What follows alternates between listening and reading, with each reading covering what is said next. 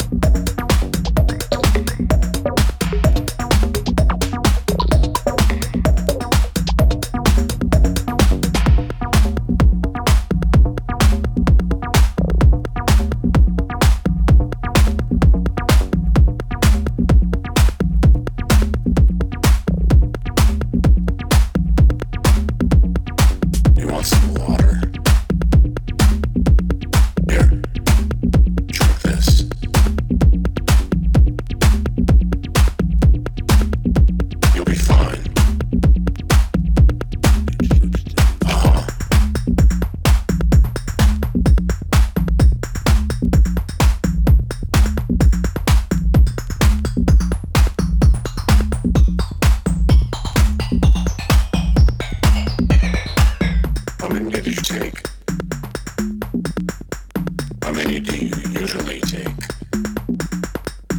How many did I take?